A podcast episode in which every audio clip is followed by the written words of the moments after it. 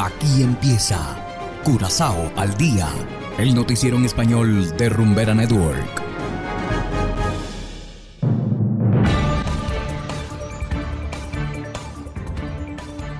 Una feliz tarde para todos los oyentes de Rumbera Network 107.9 FM.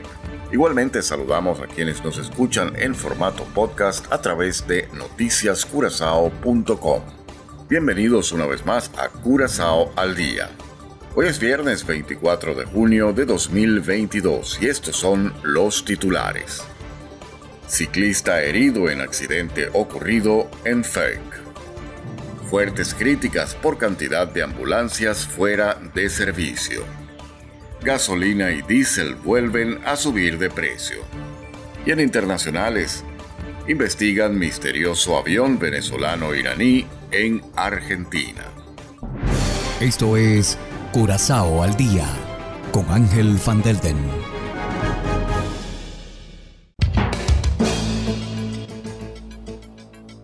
Empezamos con las noticias de interés local.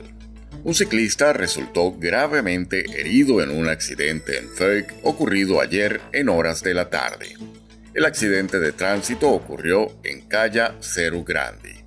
El hecho se produjo cuando un automovilista cedió el paso al ciclista, pero un automóvil que venía en sentido contrario chocó contra la víctima. El ciclista resultó con politraumatismos y fue trasladado en ambulancia al centro médico de Curazao.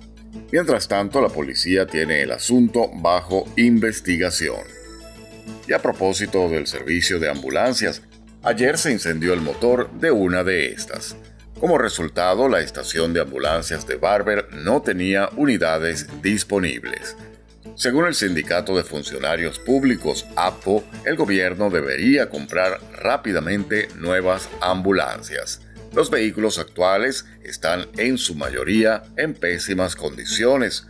La flota cuenta con siete ambulancias, de las cuales suele haber solo tres operativas. La mayoría se encuentran por lo general en reparación. Y continuamos con las noticias.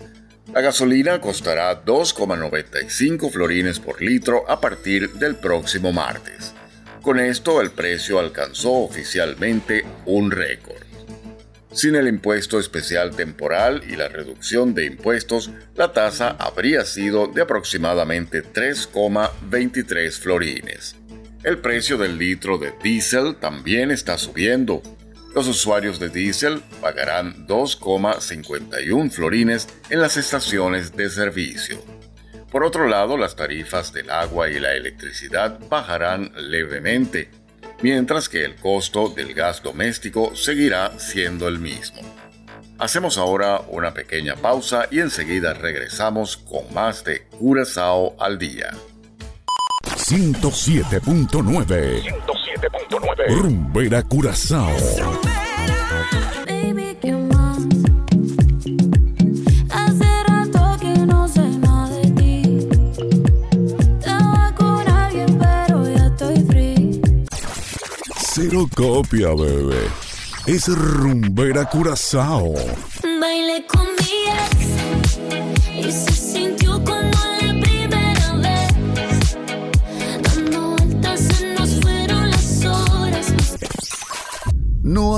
Más nadie. Y es que, si eres feliz, estás aquí. Continuamos ahora en el ámbito internacional. La justicia federal argentina imputó a 19 tripulantes del avión venezolano-iraní que quedó incautado en el aeropuerto de Buenos Aires mientras investigan posibles maniobras de inteligencia y terrorismo internacional. Hacemos contacto con el corresponsal de La Voz de América, Juan Ignacio González Prieto, para más información. Luego de recibir un informe del FBI que confirma la vinculación directa del piloto del avión de Entrasur, el iraní Golamreza Ghasemi, con las fuerzas Kurds, la división de la Guardia Revolucionaria iraní especializada en operaciones de inteligencia y con el Hezbollah, la justicia federal argentina arrestó e imputó por posibles actos de terrorismo a los 19 tripulantes venezolanos e iraníes. Esto coincide con la denuncia de las delegaciones israelitas argentinas Daya, remarcó el diputado nacional del PRO Gerardo Milman. Porque la Daya dice que acá hay un delito continuo, que comenzó con los atentados a la Embajada de Israel y a la AMIA, que siguió con el pacto inconstitucional con Irán, que siguió con la muerte del fiscal Nisman y que sigue con este avión. Este es un avión de una operación de inteligencia venezolana e iraní sobre varios países de América Latina con distintos objetivos. El juez Federico Vicena y la fiscal Cecilia Encardona ordenaron un peritaje contable de importación y exportación para tratar de corroborar si solo se trasladaban 47.822 kilos de autopartes desde México a Buenos Aires para la planta automotriz de Volkswagen, como se declaró a través de la empresa que contrató el servicio por 600 mil dólares con sede en Barcelona, en España. Las pruebas del expediente obligaron al gobierno argentino a cambiar radicalmente su posición y así lo manifestó a la voz de América el canciller Santiago Cafiero en la Asamblea de la ONU en Nueva York. No, la reacción nuestra es la reacción de un país eh, que está con mucha responsabilidad, eh, respeta a la justicia, que es la que viene llevando adelante la investigación. La justicia decretó el secreto de sumario sobre la investigación, así que viene llevando y recopilando toda la información que considere pertinente para luego tomar una resolución. Cuando tome esa resolución, eh, el gobierno argentino va a cumplir lo que la justicia determine.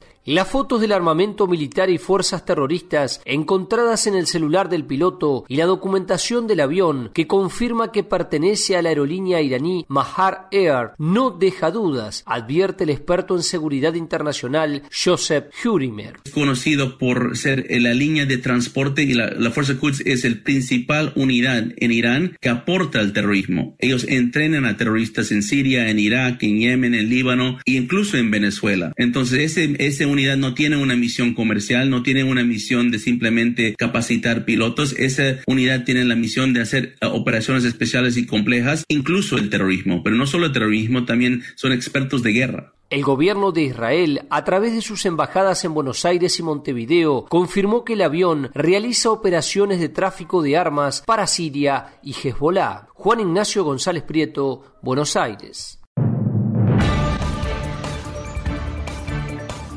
Y de esta manera llegamos al final de Curazao al día.